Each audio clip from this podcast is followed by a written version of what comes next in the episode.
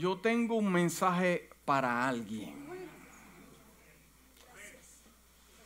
Mientras yo preparaba el mensaje, estaba trabajando, tengo algunos porque algunas veces pues trabajo dos o tres a la misma vez y los apunto, hago notas en mi teléfono y escribo y digo, este es para este, este es para este, porque el, el Espíritu de Dios es el que te da los mensajes. Amén. Pero en cuanto a este, era bien diferente porque Dios me dijo, yo le quiero ministrar a la persona. Y como yo soy obediente a la voz del Señor, pues vamos a hablar sobre este asunto. Amén. No sé si estás aquí o estás en las redes sociales viéndonos, pero hoy Dios te va a visitar. Sí, Dios va a visitar tu corazón. Sí. Yo quiero que ustedes vean una foto. Eh, y yo quiero que ustedes vean esa, esa foto. Eh, eh, ese, ese, es nuestro hogar. Sí, esa, esa cosita es nuestro hogar. Y te hubiera dicho, pero pastor, el mundo tiene más. Sí, pero aquí estamos nosotros, mira. Ahí está usted y yo, ahora mismo, live, vía satélite, estamos ahí. Algunos, algunos somos de Centroamérica, Suramérica, Santo Domingo, Puerto Rico, Cuba, está todo ahí, México, Guatemala, Honduras. Argentina, Chile, todo está. Ese es nuestro mundo. Sí. Cosa tan hermosa, ¿verdad? En mi computadora cuando yo la abro aparece el mundo. Ese, that's my home. That's my home. No, no, yo voy para el cielo. No, no, usted, usted fue hecho para la tierra. Eso es otro tema. Sí, e, ese es su hogar. Eh, en ese círculo, si lo podemos llamar así, qué muchos problemas hay. Qué muchos problemas hay. Eh, en ese pequeño mundo eh, están matando tanta gente. Matan gente. Hay tantos robos tantos robos. Eh, hoy en día eh, posiblemente alguien está siendo víctima de, maltrato y de eh, violencia doméstica o maltrato de niños o tráfico de, de niños o de humanos en ese mundo pequeño. la gente se está haciendo daño los unos a los otros ahí los humanos matándose. Si no se matan con, algún tipo de alma, eh, eh, se matan con palabras. En, e, ese, en ese, pequeño eh, dibujo que ustedes ven ahí, ahí existe el odio. Existe el odio, mucha gente que se odia. Mucha gente que no le gusta que otros prosperen y, caminen hacia adelante. Porque la gente te dice, echa para adelante, tú puedes, pero hasta que Dios te comienza a bendecir más que a ellos, es como que le entra una piquiña, la envidia, en ese mundo pequeño. También eh, eh, existe la codicia en ese mundo y celos se destrozan las familias en ese mundo pequeño. Hombres amadores de sí mismos, amantes al dinero, gente egoísta, gente mentirosa, eh, eh, gente que no se ayuda, gente que te la pone difícil. Hay gente, ¿cuántos trabajan con alguien que te la pone difícil? Que tú dices, pero ¿qué necesidad tiene ese hombre y esa mujer de hacerme lo que me está haciendo? En ese mundo hay muchos bullies. Muchos bullies. eh, gente que nos ayuda. Hay, eh, mire, hermano, lo que ocurrió en Puerto Rico no solamente es en Puerto Rico, es a través mundial la corrupción en la política, en ese mundo pequeño. entonces, cada vez que yo veo ese dibujo, el texto de Juan 3:16 me hace sentido. Porque de tal manera amó Dios a ese mundo. De tal manera Dios lo amó, lo que está ahí dentro, porque Él lo hizo.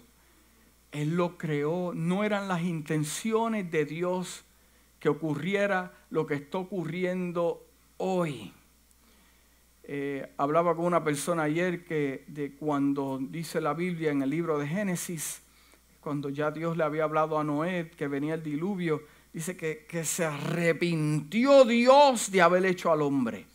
Dios no se arrepiente de las cosas que hace. Cuando tú lo lees en el original, eh, tú puedes entender otro punto de vista que le dolió Dios como el hombre, la condición del hombre como estaba viviendo, porque esa no era la intención de Dios. Entonces el texto de Juan 3:16, porque de tal manera amó Dios a ese mundo que dio a su único hijo para morir por ese mundo, para que todos, como, dígalo usted. Ah, usted no se sabe Juan 3:16.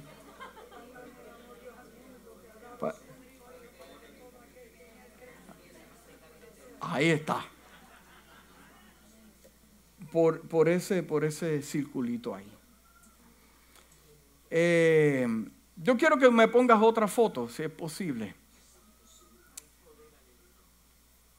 Mira, se parece a mí ahí.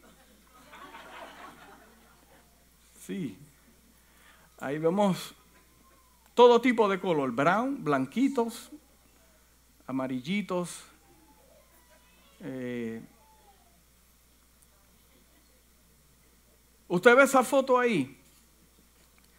Yo me preguntaba mientras eh, formaba el mensaje, ¿cuántos de ellos posiblemente nacieron en un hogar que, que no eran sus padres?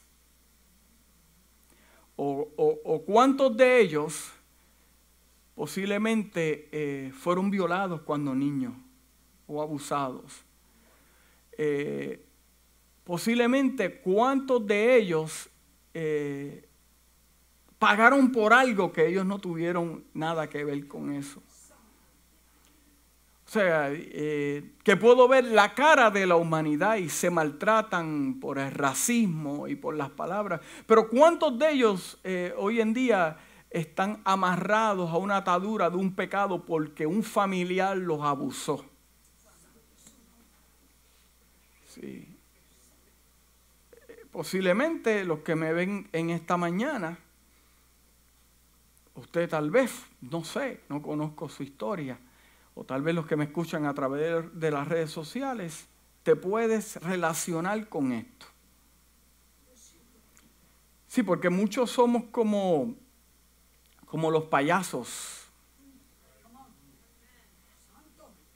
Sí, muchos somos como los payasos que te pones el disfraz y la máscara en tiempos necesarios y sonríe para que otros sonrían, pero adentro tu corazón está hecho pedazos.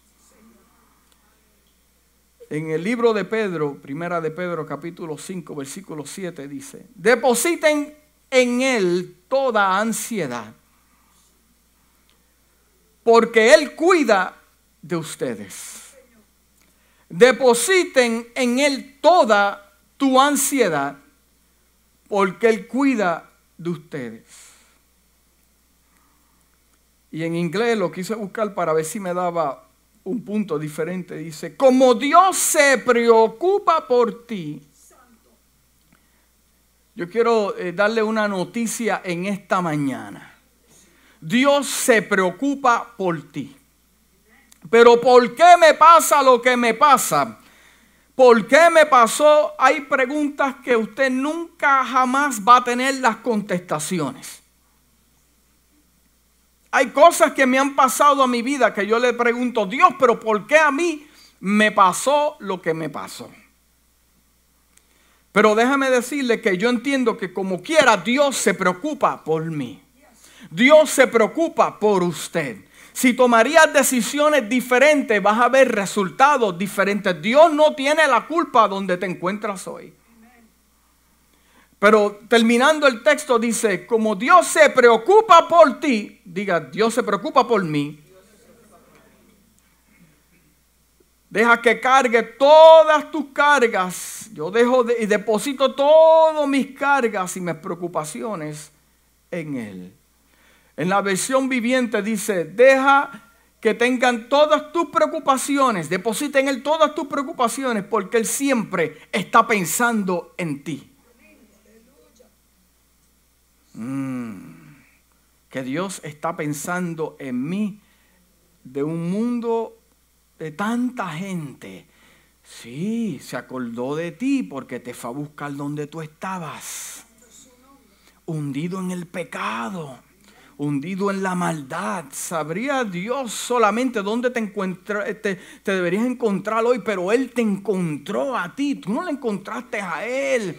Él te fue a buscar donde tú estabas. De tanta gente Él se acordó. O sea que pensaba en mí.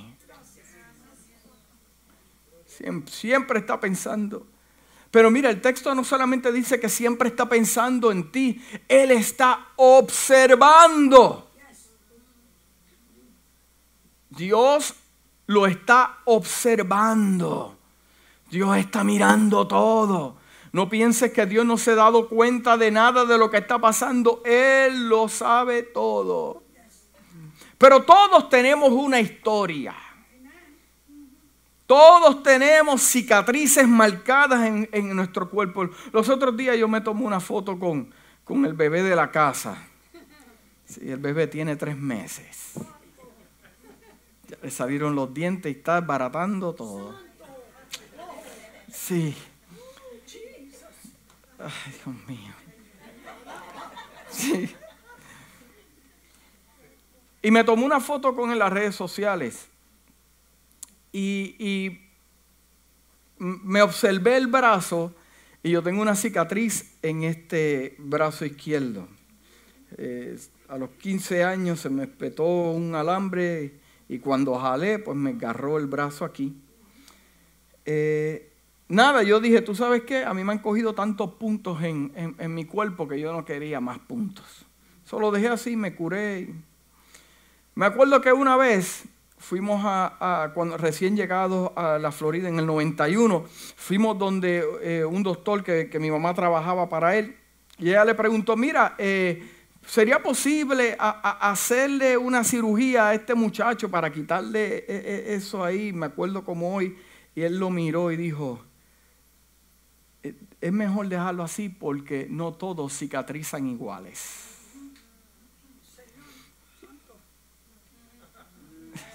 Si, no todos cicatrizan igual.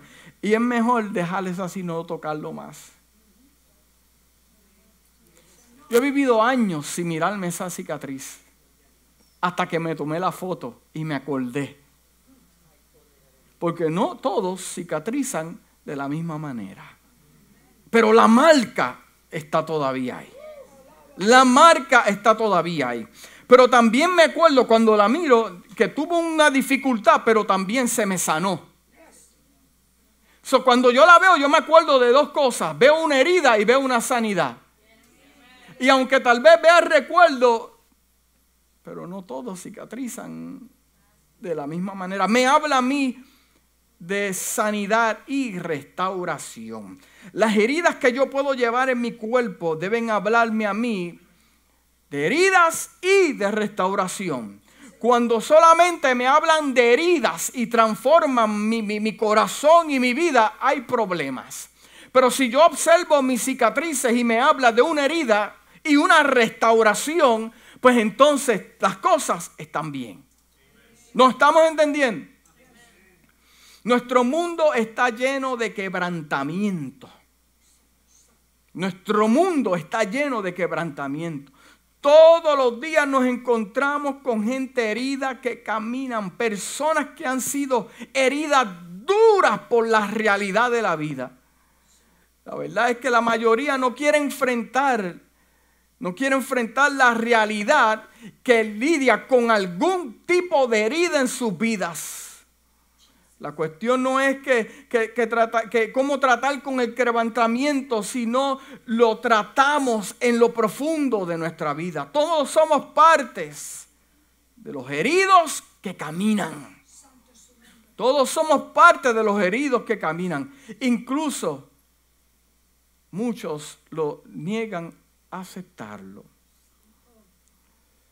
Entonces luchan con diferentes cosas con las roturas del corazón. Cuando la gente se hace daño ellos mismos. Gente se hace daño ellos mismos.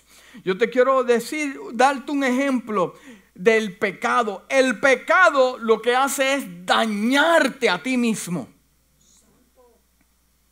Dañarte de una manera que te daña a ti y daña a los que te rodean. O sea, usted mismo se está haciendo daño. La gente se ama. Usted se ama. Usted se mira en el espejo y dice, mira qué cosa hermosa ha hecho Dios. Tengo un par de libritas encima, por eso ok. Pero Dios me ama, yo me amo también. ¿Cuántos se aman?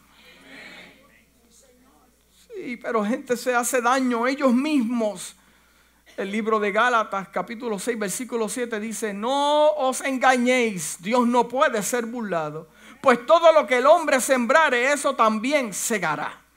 Eso también es una ley. Entonces la gente quiere cosechar algo que nunca ha sembrado. La gente quiere cosechar algo que nunca ha sembrado. Pero pasa mirándole la cosecha al vecino.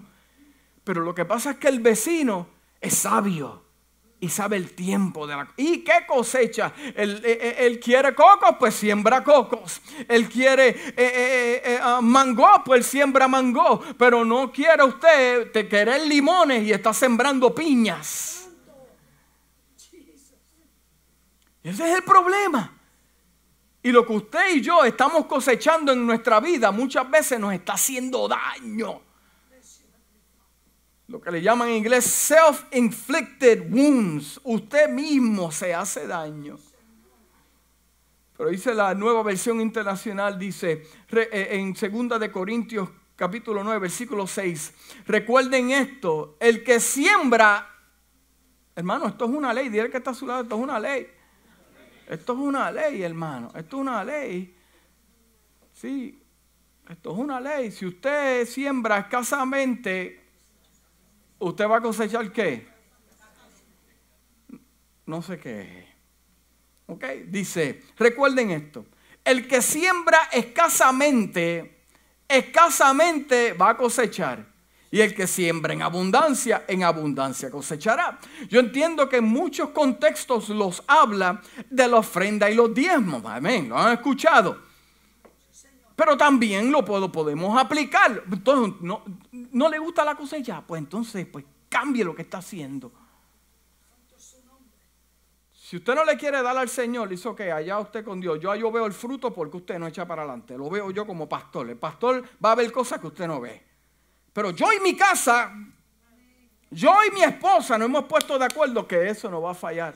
¿Por qué? ¿Por qué? Porque entiendo que es una ley. Entiendo que es una ley. Entonces, pues no veo, no me gustan los resultados porque es la siembra que estoy haciendo. Entonces, si entonces yo siembro semillas de pecado en mi vida, lo que estoy cosechando son consecuencias que me estoy haciendo daño a mí mismo entonces Dios no tiene la culpa. Entonces miramos al cielo, Dios eres tú, eres tú. Dios te dice, no, eres tú, eres tú. No nos ponemos de acuerdo con el cielo. Entonces hay una batalla interna. Dios no quiso nunca eso para tu vida. Sí. Posiblemente alguien que me esté escuchando en esta mañana está luchando con algunas de estas cosas que yo voy a mencionar.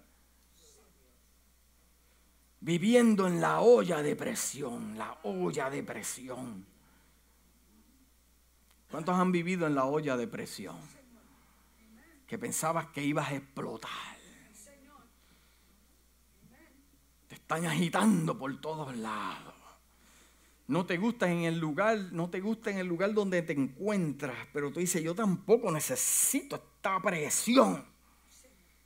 Golpes por todos lados, situaciones por todos los lados. Sí, también hay otros que están luchando con el tiempo pasado, viviendo en fracasos del tiempo pasado. Mira, hermanos, no se haga, esto es para alguien aquí, no se haga tanto daño. Lo que pasó tenía que pasar.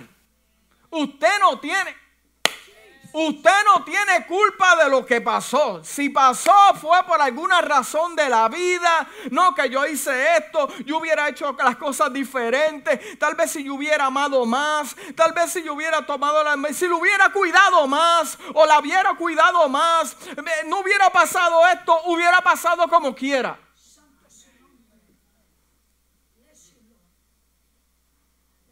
Viviendo en fracaso del pasado. Entonces, hay personas que están luchando con el dejar ir, con el perdón. El perdón simplemente quitarte la carga. Entonces, hay que continuar caminando hacia adelante con una esperanza de sanidad. El quebrantamiento es parte de la condición humana. Estamos rodeados por la realidad del dolor y los problemas. Principalmente hay tres tipos de ruptura en los corazones que las personas tienen que lidiar. Yo le estoy dando la introducción para lo que vamos a hablar, ¿sabe? Sí. Tres tipos de ruptura. Fractura física.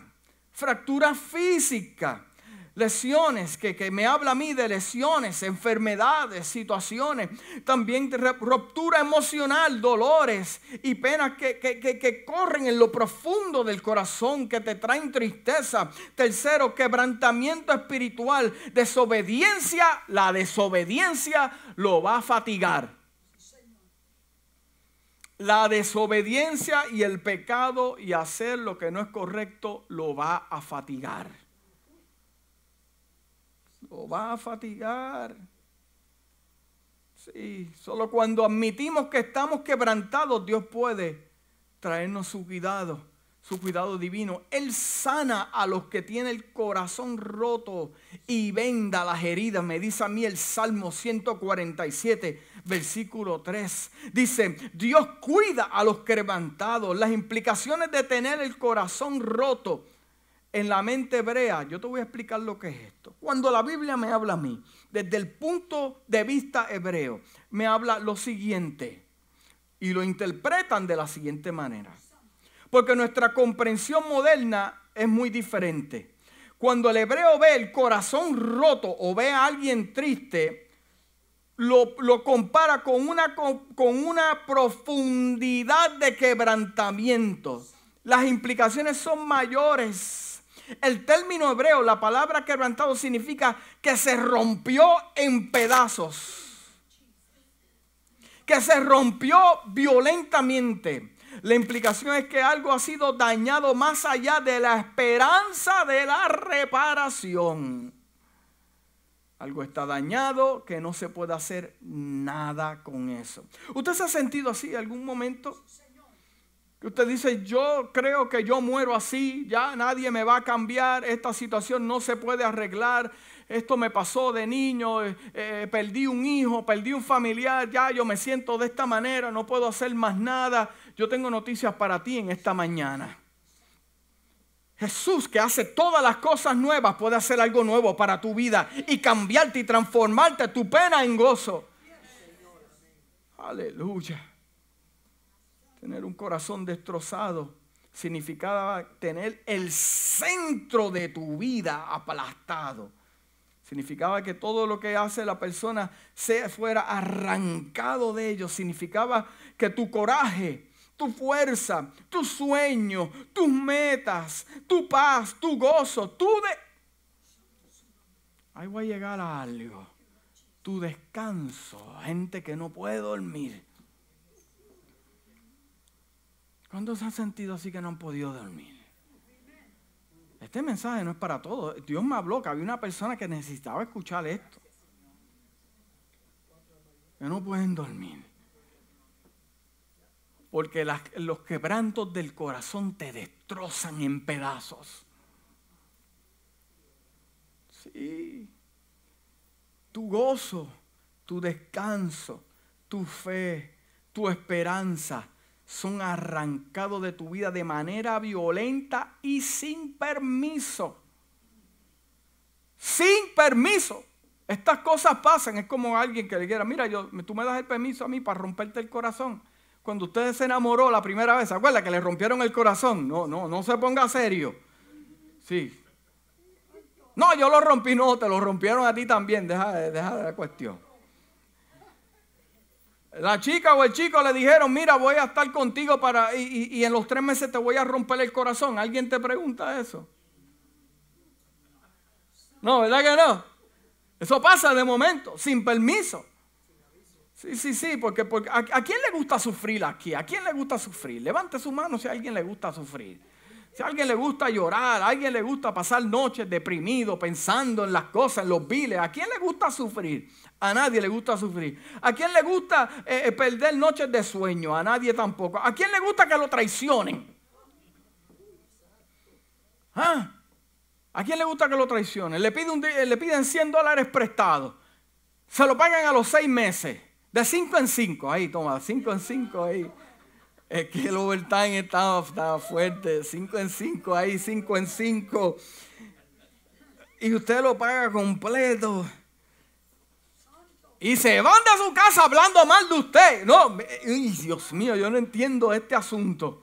¿A quién le gusta que lo traicionen? Hmm. ¿A, quién le gusta estar enfermo?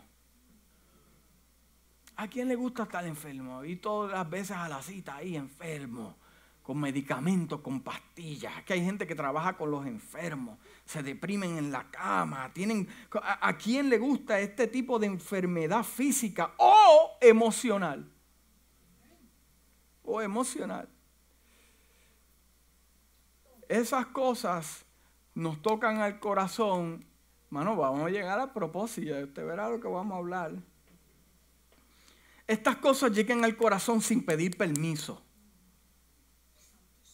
sin pedir permiso. Y, a muchos le encanta la vida de José, eh, eh, José en el Antiguo Testamento. ¿Cuántos conocen la vida de José? Eh, cuando yo leo la vida de José, es una de las pocas historias de la Biblia que, me llega al corazón, me hace llorar la vida de José. Me hace llorar como yo vi, eh, pude eh, leer que, desde niño venía con, algo de Dios, con un pedazo del cielo.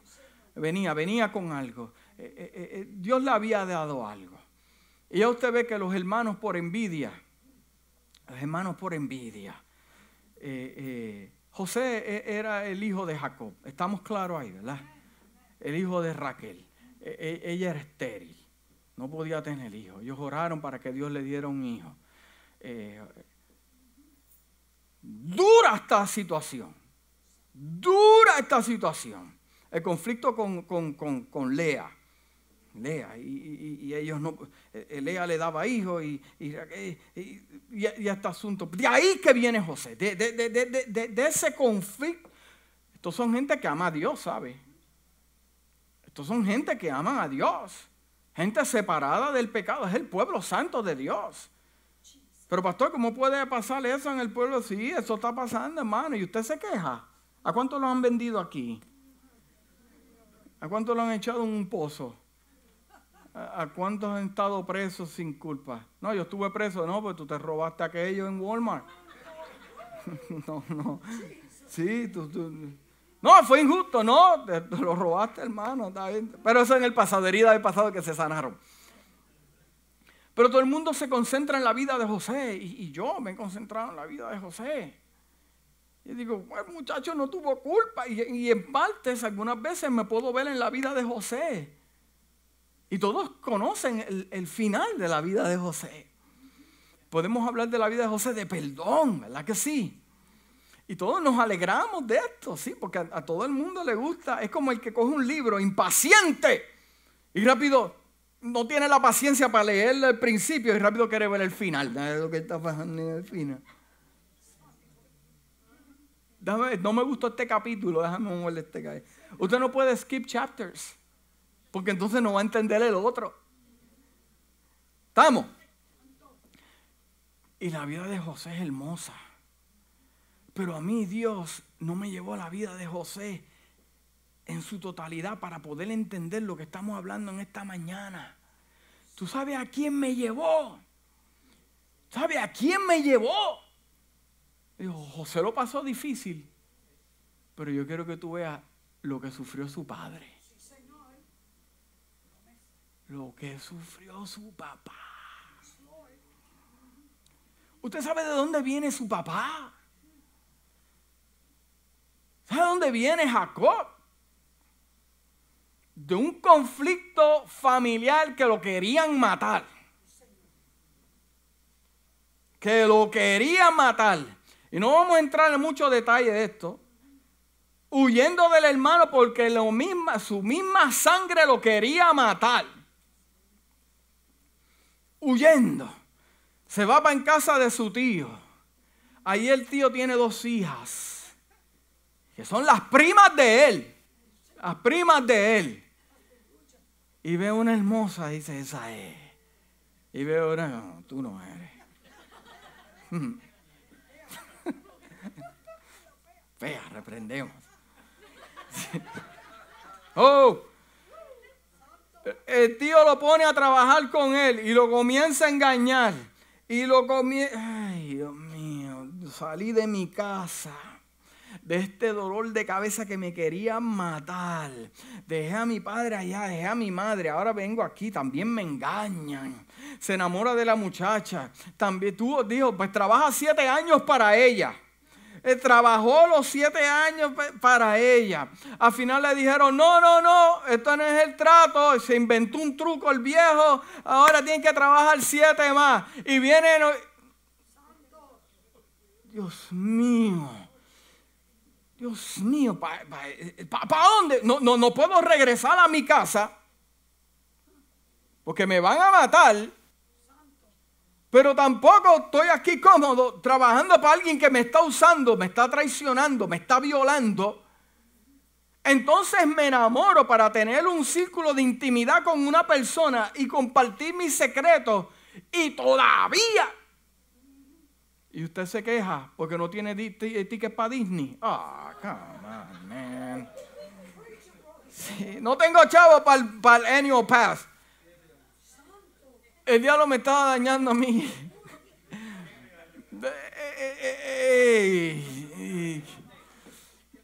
Ya, Jesus, Lord. Pero, anyway, llega Rebeca al panorama.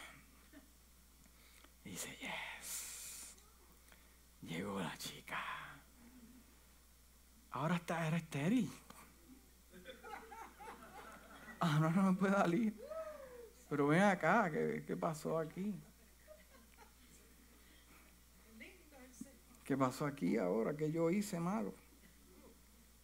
Sí, me caso con ella, es estéril, ¿y ahora qué? Entonces la fea es la que me da hijos. Y esta, la que, la que yo quiero, no me da ahí. Oye, eso es una olla de presión violenta. Una olla de presión violenta. Y no vamos a entrar en su lucha con el ángel, no vamos a entrar en nada de eso. Simplemente estamos dando un resumen a la vida de Jacob. Esto es un problema. Dios le ora, eh, eh, eh, Jacob le ora a Dios porque quiere tener un hijo dame un hijo, que yo pueda tener algo mío aquí en la tierra. Y Dios le da un hijo. Y su hijo era José. Dice que era su hijo preferido, dice la Biblia. Es como que, como que cobra fuerza. Wow. Vi un milagro de Dios en medio de mi crisis. ¿Cuántos han visto milagros de Dios en medio de su... Es como que te da un boost, como que te activa, como que te sale de la cama, te das un baño, te afeita, coge un bus. La dama dice, voy al beauty, me pinto el pelo, me hago las uñas y me voy para el mall y me compro tremendo traje, dame la tarjeta. Sí, como que tu alma se revive. Tú dices, yeah, Sí, porque, sí, porque es como, es como que, como que la presión, la ¿cuántos se han pillado un dedo aquí? Que tiene la, la que le hace tan, tan, tan, tan, vibra hasta que le ping, la presión, la presión, eh, eh, eh, un milagro en medio de una crisis. Es como que, como que te dice, yo escuché tu oración. Cuando estás en una depresión violenta y tú ves que Dios te concede una petición, tú dices, ah, ah, puedo respirar, puedo respirar. Le da su hijo, contento, dice, yo sé que Dios está conmigo en medio de que me quieren matar, en medio de que mi tío me engañó, tuve que dejar la casa, tuve que huir de mi tío también. Dios me escuchó, Dios está ahí. Y mira la hermosura de hijo que me da. Jacob's trouble. Jacob's trouble. Mm, escogido por Dios. No, pero su hermano. Hermano, lea ese libro de Romanos y usted va a entender lo que ocurrió con la vida de Jacob. Porque Dios algunas veces te coloca en lugares que tú no quieres estar, pero lo mismo que tú cargas es como que se revuelca ese mundo. Tiene su hijo. Está tan loco con su hijo. ¿Cuántos aman a sus hijos aquí? Que no importa que tengan bigote y barba los ama y siente como cuando era chiquito, pequeñito. Sí. Y tiene su hijo. Y dice, este yo lo voy a, a vestir bien lindo y le hace unas túnicas. Y José tenía sueños. Dice la Biblia que Jacob meditaba en esto. Sí, porque eh, la cuestión, explicarte la cuestión con esto. Lo que pasa es que cuando hay dos soñadores y se encuentran,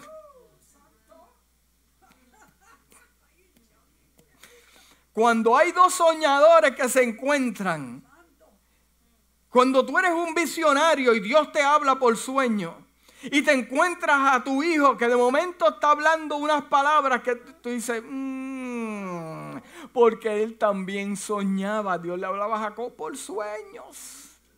Y cuando comienza este niño a, tener sueños y visiones, dice la Biblia que Jacob meditaba en esto. Y de momento sus hermanos le toman envidia. Le toman envidia. Y dice, hay que salir de estos. Hay que salir de este. Y forman un complot entre los hermanos. Y en este momento dice la historia que ellos se fueron a apacentar unas ovejas en unas esquinas. Y como su padre sabía que eran medios majaderos. Sí, eran malos, majaderos Tenían a José como el chota de la familia. ¿Cuántos tuvieron un chota en la casa? Deja que se lo diga a mami. Oye, a mí me chantajeaban.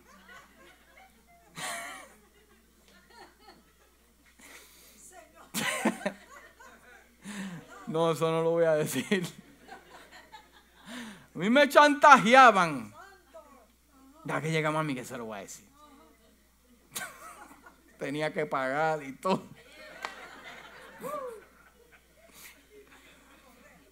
José le envía, eh, eh, eh, Jacob le envía a su hijo. Y allí pasa todo lo que pasó. Hicieron un complot para venderlo. Para vender. Al sueño de Jacob se lo estaban vendiendo. Y de momento llegan con una túnica llena de sangre para decir que fue un animal que lo devoró. ¿Qué usted hace en momentos como ese?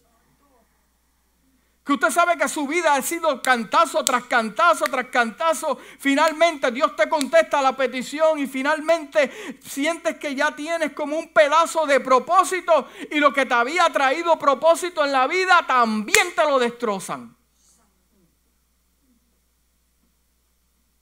¿Qué usted hace en momentos como estos? Yo estuve hablando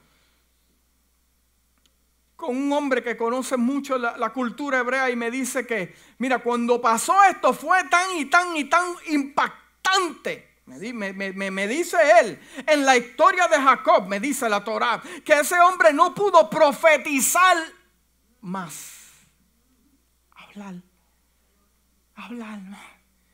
Entró en un conflicto, en una depresión interna que su corazón estaba en pedazos. su corazón en pedazos. Pero Dios estaba haciendo otra cosa. Dios estaba haciendo otra cosa en otro lugar. Pero mire qué hermoso esto, hermano. Mire esto, hermoso. Dice en el libro de Génesis, capítulo 45, versículo 26 al 28. José todavía vive, le dijeron a su padre. ¿Por qué? Porque ellos fueron, había una, había una hambre en esa región. Y ellos fueron buscando semilla y buscando comida. Y como ya Dios tiene todo planeado, porque hay un encuentro que va a ser planeado por Dios. Y para hacerle la historia súper larga, más corta se encuentran. Y José le los trata de, luchar con ellos y, y, hacerle unas ciertas pequeñas trampas. Porque el punto de José es llegar a quién? A su papá. Quiso ver a su hermano menor también. Pero lo que quería ver a su papá.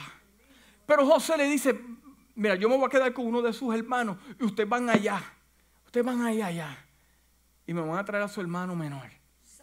Que era el, eh, el hijo de Rebeca y Jacob. Y tú me lo vas a traer. Con el punto de que yo quiero ver a mi papá. Yo quiero ver a mi padre. ¿Me está entendiendo, iglesia, lo que estamos hablando en esta mañana? Y, cuando le traen, cuando él, dice, en todo lo que ocurrió, dice, José todavía vive, le dijeron a su padre. Y él es el gobernador de toda la tierra de Egipto. Jacob se quedó atónico, atónito al oír la noticia y no podía creerlo. Sin embargo, cuando le repitieron todo lo que José les había dicho, y cuando vio los carros que había enviado para levantarnos, su alma, su, mire, dice la Biblia, su alma se reanimó. Ahí estamos. Cobró fuerza cobró fuerza. Mira, fue tanto el impacto que recibió. Es como que si su alma volviera a nacer otra vez. Y ahí usted ve, ahora entiendo lo que me dijo el hombre. ¿Por qué? Porque ahí fue, hizo sacrificio a Dios y le dio gracias a Dios porque su hijo había sido encontrado. ¿Cuántos de ustedes han pasado por una situación así? Mira, yo vengo a decirte esta mañana que no importa lo que estés pasando, Dios está contigo. Dios está contigo, Dios siempre piensa en ti, Él no se ha olvidado de ti, en lo que te quiere restaurar. Vas a tener situaciones, pero al final te vas a encontrar con tu José. Yo me voy a encontrar con mi José también. Hay cosas que tú piensas que están perdidas, que ya no tienen remedio, que hasta aquí llegó, ya lo doy por muerto, ya Dios no me va a usar, ya Dios, oh, esto es para alguien, ya no voy a poder predicar, pero Dios te trajo en esta mañana para decirte, no pienses que ha estado muerto, te vas a encontrar con tu José. Oh, te vas a encontrar con tu José. Cobró, cobró, cobró ánimo su alma.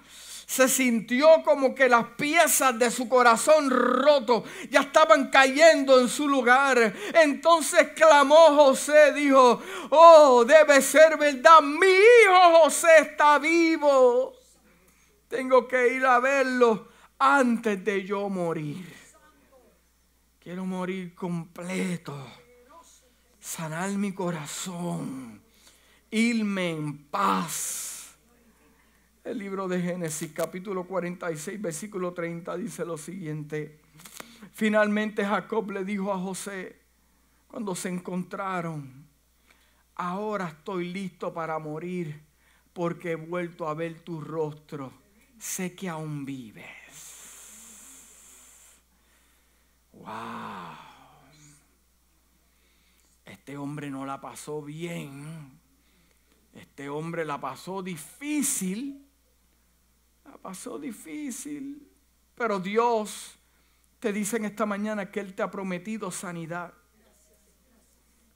Él te ha prometido sanidad. También te dice que Dios te ofrece una esperanza.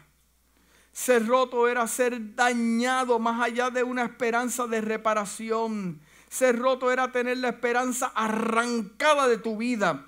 Pero, pero, pero Dios comunica sanidad en esta mañana. También te ha llamado a tener esperanza. La esperanza es que Dios puede restaurar lo que fue destrozado. La esperanza es que Dios pueda hacerlo imposible posible.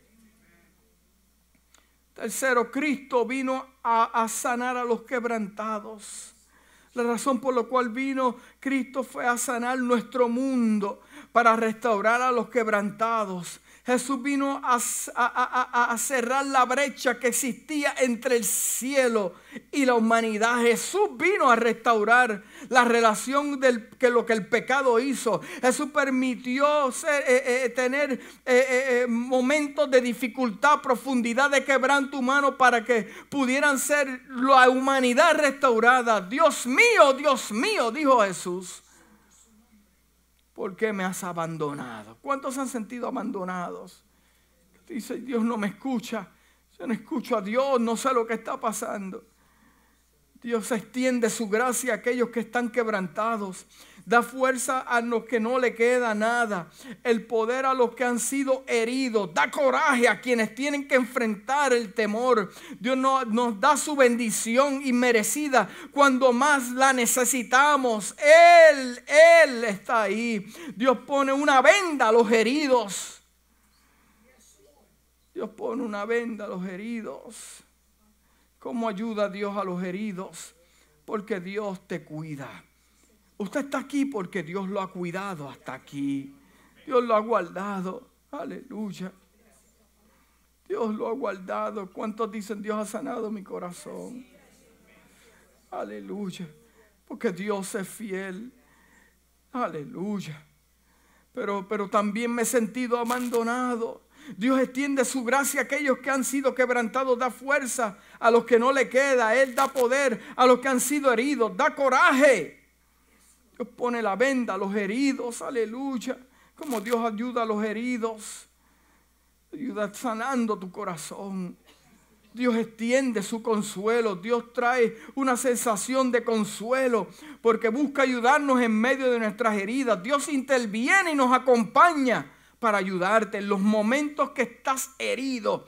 Dios está a nuestro lado cuando pensamos por tristeza o por dolor y cuando pensamos que las cosas están muertas. Dios da su comprensión. En el libro de Juan capítulo 16, y ya estoy terminando, versículo 33 dice, estas cosas os es hablado para que en mí tengáis paz en el mundo vas a tener aflicción, pero confiar, yo he vencido el sistema de ese mundo. En la Biblia, en el Antiguo Testamento, y con esto termino. ¿Cuántos entienden la palabra Jehová Rafa? Se menciona en el Antiguo Testamento más de unas 60 veces en el Antiguo Testamento. 60 veces en el Antiguo Testamento se menciona Jehová Rafa. Y significa primero restaurar. Segundo, sanar. Tercero, curar. Físico emocional y espiritualmente. Pero la pregunta es, ¿qué hacemos cuando estamos con tanto dolor y tanta tristeza? ¿Qué hacemos cuando nuestra vida se sienten sin remedio? ¿Seguimos el consejo de Dios o qué hacemos? Yo tengo consejo para ti esta mañana. Dale todas tus preocupaciones a Dios porque Él se preocupa por lo que te sucede. Es lo que quieres entrar a tu corazón. Si le permites entrar a tu vida y darle la oportunidad de entrar a tu vida. No, no, yo, usted puede decir, pero pastor, ya yo acepté a Cristo como, tu, como mi Salvador. Yo pasé al frente, oraron por mí. Sí, sí, pero lo que te estoy hablando, si le permitieras entrar a tu vida. A tu vida y muchas veces lo que está escondido en ese closet, abrirlo, lo que está escondido, porque le decimos a Dios, puedes tener espacio en la sala de mi vida, puedes tener espacio acá, pero no entres a ese cuarto, no entres a ese cuarto.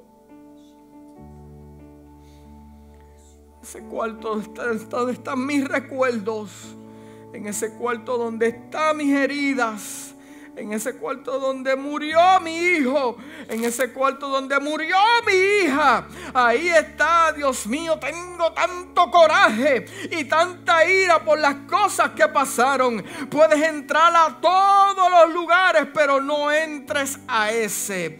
Mira, yo te quiero decir que en el libro de Apocalipsis dice esto. Mira, aquí yo estoy en la puerta y llamo. Si alguno oye mi voz y abre la puerta, entraré a Él y cenaré con Él y Él conmigo. Entiendo que muchos han predicado este texto en cuestión a la salvación, pero yo ahí yo puedo ver también que Él lo que quiere es entrar a mi vida, tomar control de todos los cuartos, habitaciones, closet, porque se quiere sentar conmigo, alimentarme, aleluya, tener una relación conmigo.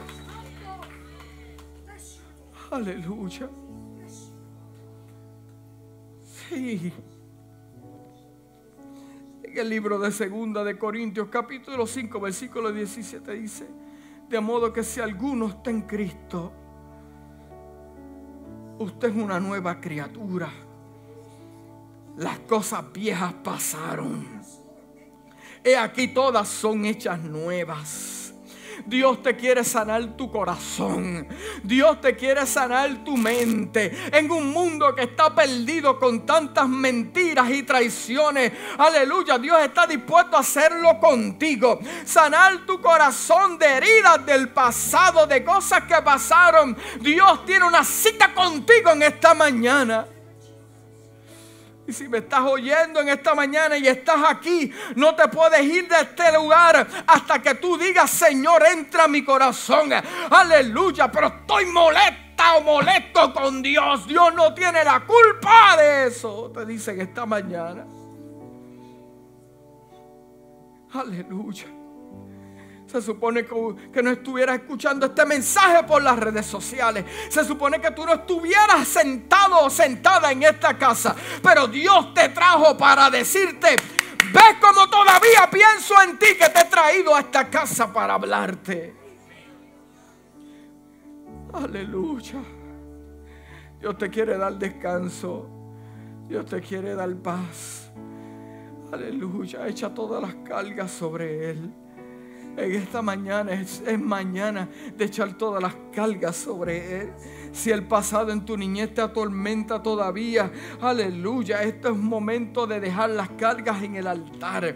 Aleluya. Esta es una mañana de dejar las cargas en el altar. Aleluya. Tú eres el que sana los corazones, oh Dios. Tú eres el que sana los corazones, oh Dios. Padre amado, tú eres el que sana, Espíritu Santo. En esta hora, tú que te paseas en este lugar. Aleluya. Oh, aleluya. Te damos gracias, oh Te damos gracias, a Dios.